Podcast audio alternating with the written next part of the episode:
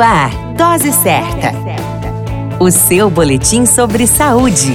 Dose Certa. Olá, eu sou Júlio Cazé, médico de família e comunidade. Esse é o Dose Certa, seu boletim diário de notícias. E o tema de hoje é mitos e verdades na saúde da criança. Alimentos com corantes causam uma série de alergias alimentares. Isso é uma verdade. A hipersensibilidade, ou chamada alergia alimentar, caracteriza-se por reações adversas após uma ingestão de alimentos, resultante de uma resposta imunológica anormal ou exagerada às proteínas presentes nesses alimentos. Em geral, essas reações acontecem pela introdução precoce de alimentos ricos em substâncias alergênicas, como por exemplo os corantes. Os corantes em geral estão presentes em produtos processados e ultraprocessados. Assim, a alimentação das crianças deve ser baseada em alimentos naturais, frescos e variados. Alimentos enlatados e industrializados fazem mal à saúde e devem ser evitados na saúde das crianças. Isso é uma verdade.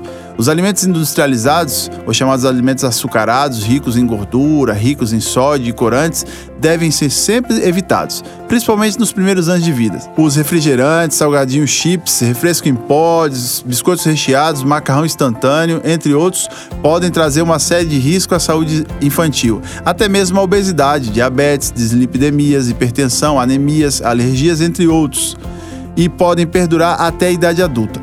Sabe-se que as crianças nascem com preferência ao sabor doce. Portanto, oferecer alimentos adicionados em açúcar ou alimentos com grandes quantidades de energia faz com que a criança se desinteresse por alimentos saudáveis, como cereais, verduras e legumes. Alimentos que são fontes de nutrientes importantes também vão perder interesse. Assim, o melhor é priorizar alimentos naturais e frescos desde a introdução alimentar, a fim de formar um padrão alimentar e um hábito saudável e manter esse padrão por toda a infância, adolescência e vida adulta. Os alimentos crus e duros ajudam a desenvolver a musculatura infantil, isso é uma verdade. Os alimentos crus e duros ajudam diretamente no desenvolvimento da musculatura. Esses alimentos ajudam para que a musculatura não fique flácida, prejudicando a fala, a deglutição e a mastigação das crianças.